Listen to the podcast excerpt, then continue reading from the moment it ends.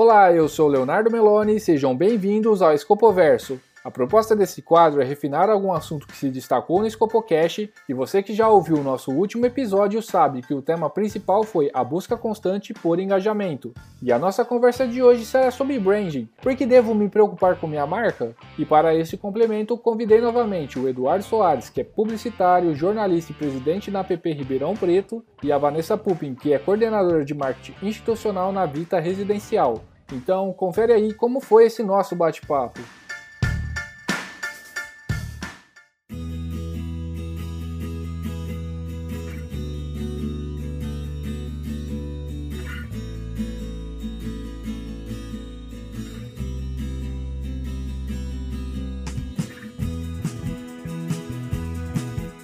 Sejam bem-vindos novamente, Eduardo. Oba, obrigado. Sempre um prazer a gente bater esse papo aí, Léo. Valeu, obrigado novamente, Vanessa. Obrigada a vocês, gente. No último episódio a gente pincelou ali a parte de branding e nesse episódio eu gostaria de falar um pouquinho mais profundamente, né? Então eu queria já de cara entender o que é branding.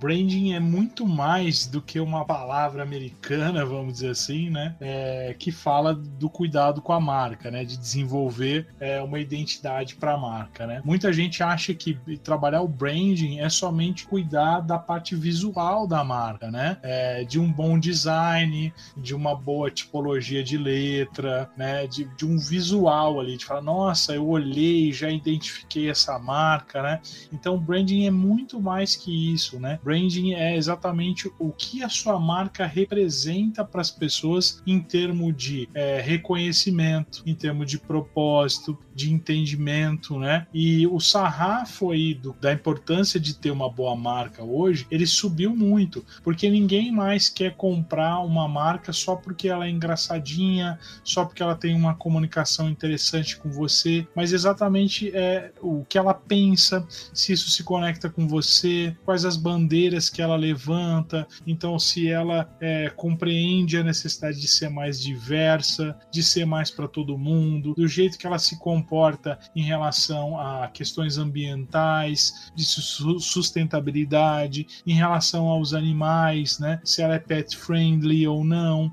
E aí é, tem muito a ver com uma identidade, né? Um DNA da marca. Antigamente é o, o que a gente tinha de austeridade sobre uma marca era uma uma plaquinha que ficava perto ali da onde a turma é, registra o ponto, né? Que tinha lá missão, visão, né? Ou, ou missão, é, valores, somente ali, e que ninguém dava muita bola para isso. Era praticamente um documento, né? E hoje você levar a público exatamente o que aquela empresa pensa, o que ela acredita, é, da forma como ela conduz, a forma como ela se preocupa com o meio ambiente, com as outras pessoas, tudo isso de alguma forma vai estar tá nesse nesse grande poder aí da marca, né, do branding, né? Às vezes você vai ser compreendido, às vezes você não vai ser compreendido, né? Isso é, é uma grande discussão hoje, né? Do tal do posicionamento que a gente estava é, conversando anteriormente, né? De como que a marca vai se colocar para as outras pessoas, né? Muitas vezes você vai levar a pedrada e muitas vezes você vai ser abraçado, aí você vai ter o que a gente chama de lover markers, né? E também vai, pode ter os haters, que é a turma que odeia a marca, né?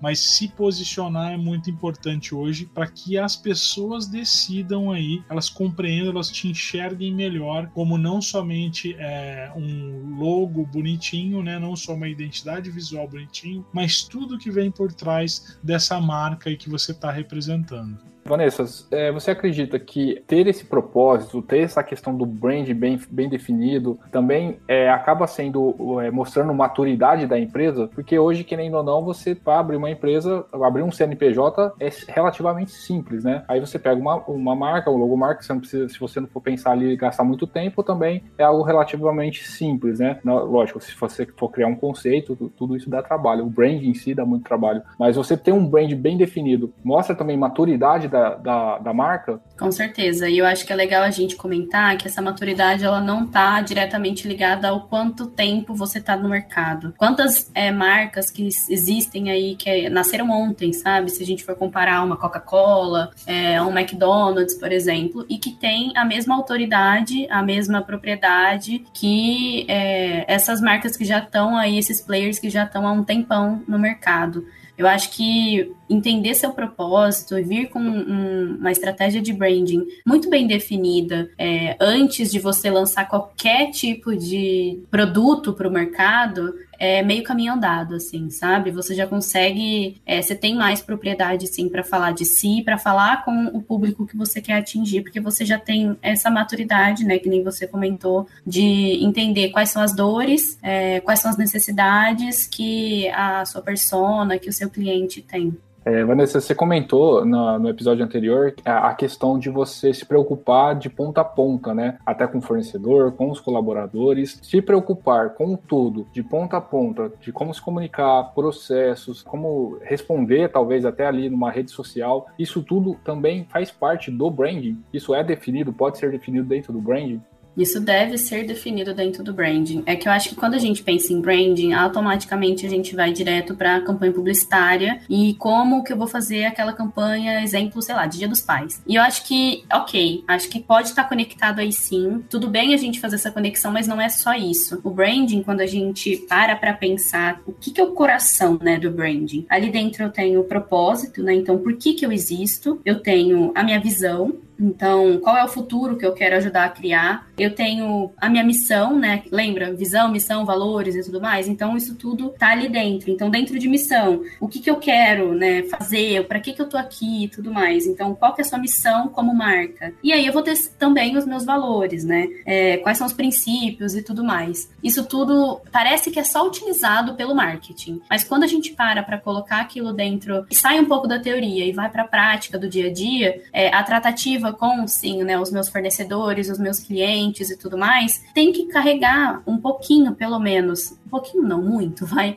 é, do meu propósito, da minha missão, do meu, do meu valor e tudo mais. Isso tudo tem que estar tá muito bem alinhado. E é um, o trabalho de cultura é um trabalho que não necessariamente nasce dentro do time de marketing, mas o time de marketing ele tem que estar muito bem aculturado, porque senão é muito difícil a gente conseguir fazer uma campanha, uma comunicação que seja realmente coesa a longo prazo, que seja sustentável aí para minha marca. É, inclusive a, o RH também, na hora de contratar, tem que selecionar pessoas ali que estejam dentro dos valores, né, que correspondam, né, os valores da empresa. Então você vai formando um time cada vez mais engajado e também que corresponde a é aquilo que foi definido, né, no, no brand como um todo, né? Então Perfeito. você vai ter uma, um time mais coeso. É Exatamente isso. A gente chama isso de ecossistema, assim, sabe? Então é, é, é o seu ecossistema ele precisa estar tá muito bem trabalhado para que todo mundo esteja falando a mesma língua. Fica muito claro se a gente colocar um exemplo aqui num time comercial, por exemplo. É, existe a pessoa que vai vender é, a empresa de uma forma e um outro vai vender somente o produto, né? Então, é, se você tem um time que está mais engajado, que, tá, que entendeu realmente a cultura da empresa, todo o time vende da mesma forma. Não, lógico, não com a mesma qualidade, mas eu digo da mesma forma. Vai vender a, a mesma empresa. Você não vai falar da empresa para um e para o outro e você vai entender de forma diferente. Isso mostra que o time está todo, tá tudo alinhado, né? Eduardo, você tinha comentado no episódio anterior também sobre os autônomos, né? E a gente tinha conversado um pouco sobre isso, deles estarem nas redes sociais, porque eles devem se preocupar com a, com a própria marca, como que eles vão pensar no branding numa pessoa autônoma, por exemplo, uma pessoa que vende cachorro quente, é como ela vai conseguir se preocupar com o branding dela, com o propósito, com tudo, sendo que a gente conversou muito sobre ter pessoas especializadas em cada área, né? E nem sempre isso é possível. É legal, né? Quando a gente fala assim, sim, de branding, a gente começa a, a trazer para um, um padrão mais profissional do negócio, da empresa, né? E a gente fala em missão, visão, valores, a gente fala em identidade, em propósito. É, isso parece que começa começa a ficar tão distante, né? Parece que é algo intangível tal. E tem muita empresa que não tá nem aí para isso. E assim, ela vai conseguir sobreviver? Ela vai, mas ela vai, talvez ela vai ter vida curta, ou essa vida dela vai ser uma vida muito pequena, né? Ela só vai chegar até um ponto, né? E vai continuar ali, vai estabilizar aí, né? Quando você tem um branding mais definido, é, você vai conseguir ir além, você vai tocar outras pessoas, tem muito mais a ver com emoção, né, com o emocional, tanto no time interno quanto no time externo. Quando você é um profissional autônomo, né, vamos pegar o exemplo que você acabou de dar aí, do tio do cachorro quente, né? Se ele está muito bem definido quem é ele e qual é a função dele para o mundo e para ele mesmo, isso automaticamente é percebido pelas pessoas, né? As pessoas é, se engajam, a gente falou muito disso no outro episódio, né? As pessoas se engajam muito mais com a marca, a luta acaba sendo de todo mundo. Veja bem, um tiozinho que vende o cachorro quente, se ele tá sempre ali falando com as pessoas sobre algo que, que ele gosta, né? Algo que é pessoal dele, do jeito que ele prepara a comida, né? O carinho que ele tem com, com é, os produtos que ele compra, que ele traz para a barraquinha de cachorro quente, da forma como ele posiciona ali o lixo, pedindo que as pessoas sejam educadas e coloquem ali, as pessoas vão gostar disso. Sabe aquele mínimo que parece que é, deveria ser para todo mundo, mas quando você coloca, começa a colocar isso ali para com os seus clientes, isso se torna um diferencial. É mais ou menos nessa ideia, porque nem todo mundo vende cachorro quente do mesmo jeito. O produto eu vou encontrar em todas as esquinas, mas o atendimento, o jeitinho, a conversa, a plaquinha, a forma como eu vou me colocar também nas, nas redes sociais, tudo isso de alguma forma está é, me deixando diferente dos outros, né? Vamos dizer assim, esse modus operandi acaba sendo é, divisível para todos os outros tipos de profissionais e negócios. Como a Vanessa falou, desde o pequenininho que nasce diferente e tem um propósito ali, né? Se você for, for ler missões de empresas que ascenderam muito rápido, que eram startups e cresceram, você vai ver como é que essas missões dessas empresas mais novas, como Uber, Airbnb, Google, você vai ver como que essas techs aí, elas, elas já nascem com uma missão muito mais redonda, com uma cara muito mais atual do que empresas mais tradicionais, né? Você vai ler lá a missão é ser a principal empresa que vende carros, não sei que, na América Latina, tal. Aí você vai lá no Google, qual é a nossa missão? É ser o, o lugar onde as pessoas procuram algo e acham. Muito mais simples, assim, simplificado. E aí tudo gira em torno disso, né? E quando eu, eu passo a criar esse branding internamente e, vou estendendo isso para todos os braços, todo mundo entende o porquê eu estou ali. Então é um território de narrativa próprio ali meu, né? Aonde eu vou dizer quem eu sou. É só sobre isso, né? Quem eu sou e aí todo mundo vai beliscar nesse ecossistema, como a Vanessa falou, como nesse universo, como nesse mundo aí próprio da minha marca, do meu negócio, seja eu um profissional liberal ou seja eu uma marca. Você pega hoje é, vamos pegar a Harley e a Apple, por exemplo, que tem propósitos muito bem definidos, né? E eles acabam tendo até mesmo um valor né, dentro do produto deles é, considerável. Mas é porque ele, quem compra, quem consome, está consumindo realmente esse propósito, acredita muito nesse propósito, né? Então, é, independente do valor, acaba aceitando. Porém, por outro lado, a gente está falando de marcas que já são consolidadas, né? É, agora, para uma marca que está começando, é, ter todo esse trabalho de branding, né? No caso, é bem maduro, já bem definido definido. É, porém, é o que a Vanessa comentou, a maturidade não quer dizer tempo. Então, é, às vezes eu estou começando meu negócio com um propósito muito bem definido, porém, o meu valor ele acompanha isso, pessoas não aceitam por conta do produto mais caro. Como que deve caminhar essas duas coisas juntas? Como que ter um propósito bem definido é, agrega valor de fato na marca? Porque isso pode, às vezes, não só o valor, mas é questão do preço mesmo. Como que pode caminhar junto essa parte de colocar preço nas coisas, mas a marca? Como que o brand de fato está relacionado a isso?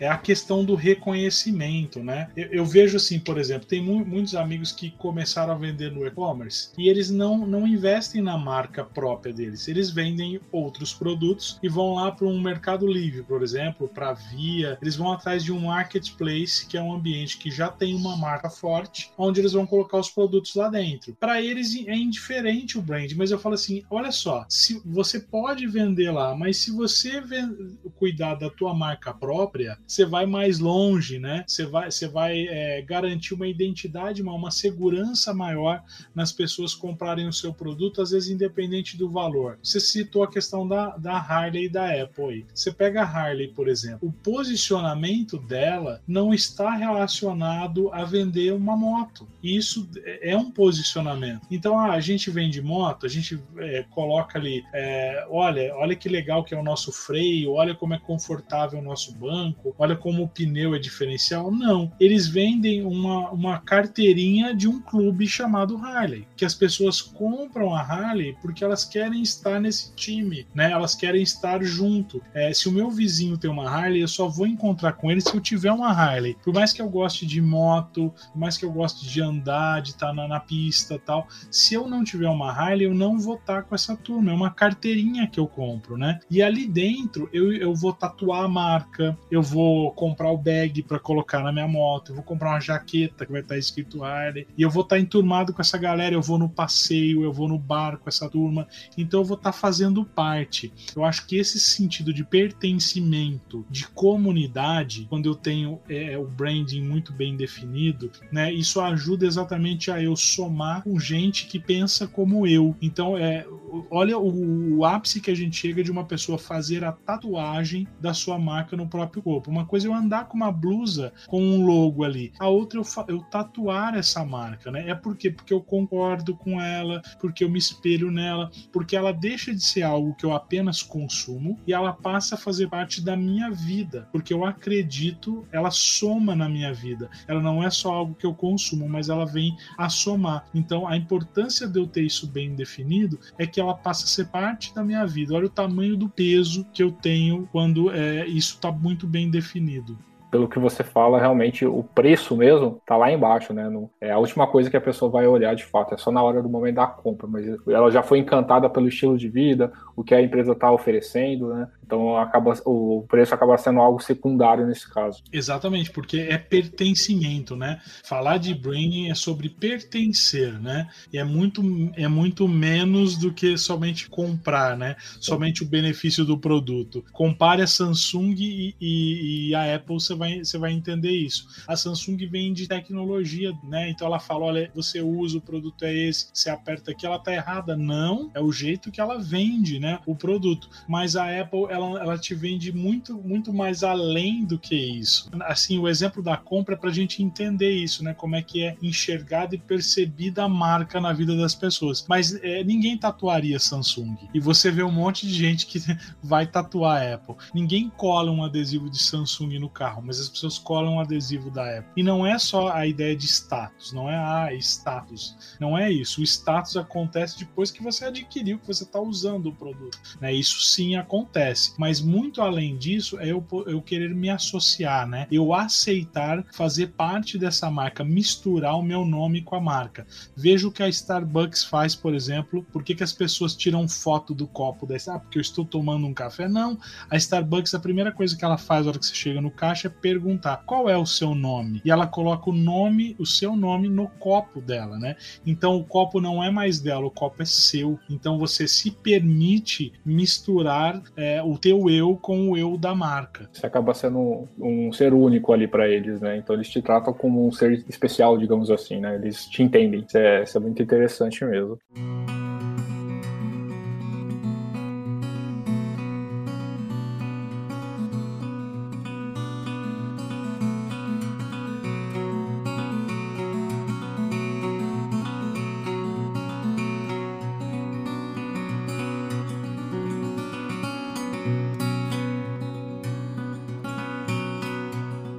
Na verdade, hoje você acaba vendo que existe concorrente de todos os lados, né? Grandes empresas acabam concorrendo com startups que começaram ali no, no meio de, da tecnologia, com propósitos é, até mais, é, digamos assim, novos, né? Já um pouco mais coerentes até com o público que está tá surgindo, né? É, como que você encara e qual é o melhor momento? Não sei se existe, né? Na verdade, esse melhor momento para ter um rebrand. Como que você encara isso também de ter um rebrand? Isso faz sentido realmente ou não? Manter a, a, o posicionamento da marca ali é mais importante do que talvez fazer essa mudança. Hoje a gente tem visto muito, né? Essa, essa mudança de grandes marcas aí tentando se atualizar. Como que você enxerga isso?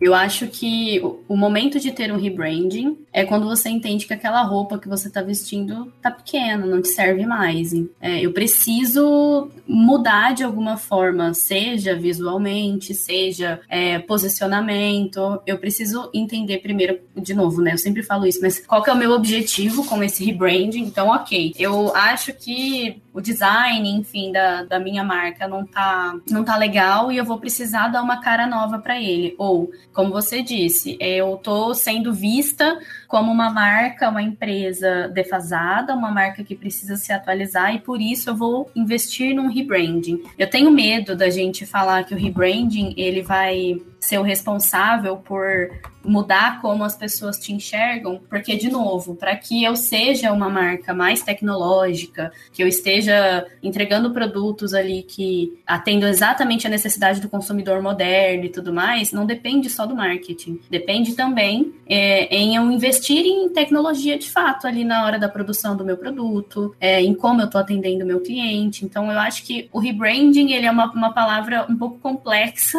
na hora que a gente olha para tudo aquilo que ele vai ter consequência, assim, sabe? É, qual é a melhor hora? Não consigo te falar, porque aí eu teria sendo um guru mesmo, sabe? Mas eu acho que é de fato quando você entende que. Acho que a primeira, a primeira, a primeira dica que eu dou é você tentar, de alguma forma, fazer uma pesquisa de marca, assim, sabe? Para entender como que tá o reconhecimento da sua marca, né, das pessoas para com a marca, é, entender, ok, as pessoas estão me enxergando como uma marca defasada, então realmente eu preciso trocar de roupa. E aí significa que talvez a minha mudança de estilo ali é, tenha consequências, inclusive, na minha operação, sabe? Faz sentido essa analogia que você usou do, da roupa. Ainda bem que você complementou, porque para mim você já tinha respondido só com ela. Faz, fez muito sentido, foi, foi, muito boa a resposta. Por exemplo, eu vejo muitas empresas fazendo rebranding é, com uma marca já consolidada, né? Mas acredito que por conta do público mesmo que foi mudando, precisava realmente dar uma repaginada. Porém, eu vejo muitas marcas que surgem da, das cinzas mesmo. Então, eram, estavam praticamente mortas, mas surgem, são nas mídias por conta de, ah, agora isso diferente, realmente pegou a mesma marca e, e, realmente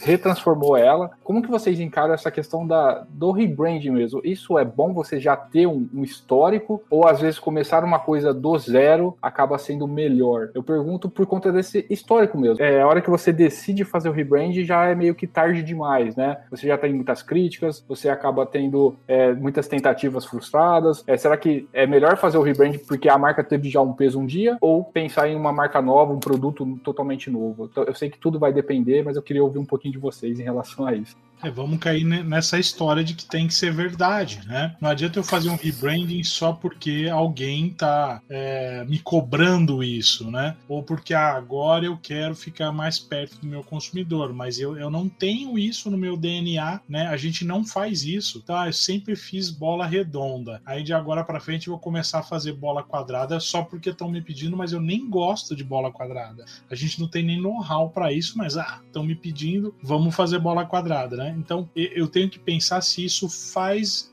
faz juízo a, àqueles valores que eu tenho na empresa, né? E, e, assim, o rebranding ele é complicado quando ele é uma ruptura muito forte, né? Eu acho que o rebranding é algo que ele acontece, vamos dizer assim, ele vai acontecendo, né? Então você não, não muda só a marca do dia para a noite visualmente e falar agora fulano é, é fulano e pronto, entendeu? A gente mudou assim assim e agora está mais bonito. E antes a gente é, queimava o meio ambiente e agora a gente ajuda a apagar do dia para noite. Né? Não, isso foi construído, né? Até porque as organizações mudam. As mudanças são válidas, mas isso precisa ser perceptível, né? Durante todos os dias. Isso precisa ser verdadeiro, isso precisa ser incorporado, a gestão precisa mudar, a mentalidade do, é, dos gestores precisa mudar. Então é, é muito mais uma mudança de dentro dentro para fora e ao momento em que tudo está reorganizado dentro, ela só vai externalizar isso para fora e aí é um momento em que a gente que é consumidor final fica sabendo, mas isso já, já houve uma estruturação lá dentro, a fábrica já produz com é, menos água, de repente ela já é mais sustentável, ela tem um programa X, ela tem um, e, e isso começou a mudar e chegou no momento que foi necessário externalizar isso, né? Veja, por exemplo, vou dar alguns exemplos exemplos grandes para o pessoal entender. É lógico que isso pode surgir numa empresa do zero? Pode.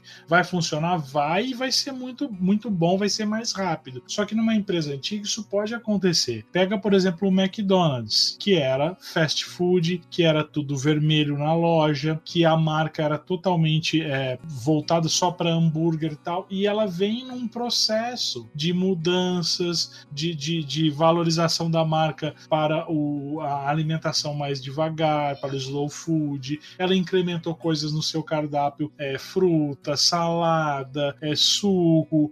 A história do drive-thru agora, que é drive tudo, que ela mudou também um pensamento que você só podia passar de carro pela empresa. Então, é, são alguns pontos que vão se mudando e vão moldando essa nova marca. Então, assim, não é ruptura do dia para a noite que você muda tudo, né? Isso é um processo. Pega a Avon, né? A Avon que é uma grande marca que ela tinha um posicionamento lá atrás e ela veio mudando esse comportamento, né? Ela veio mudando esse jeito de ser. E essa mudança vai sendo incorporada, mas aos poucos e vai funcionar sim. É, realmente faz muito sentido é, o rebranding, ele vai acontecendo, né? É algo realmente evolutivo. É, provavelmente a estratégia ela existe, mas até ela realmente ir para o cliente final, para consumidor final, já teve muito trabalho por trás, né? Bom, pessoal, eu queria agradecer novamente a participação de vocês é, desse é, novo episódio aqui, um pouquinho mais curto, mas para a gente aprofundar um pouco mais sobre o assunto do branding. Fica aqui meu agradecimento, Eduardo, pela participação, Vanessa. Obrigado, sempre bom participar aí,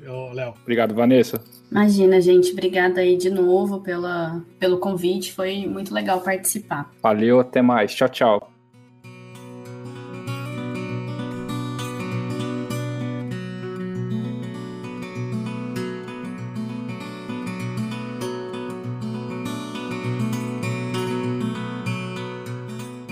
Pessoal, lembrando que no medium.com.br scopocast você encontra, além desse episódio, um glossário com os termos e palavras utilizadas nessa conversa. Aproveite e nos sigam nas redes sociais, arroba Scopocast no Facebook e no Instagram.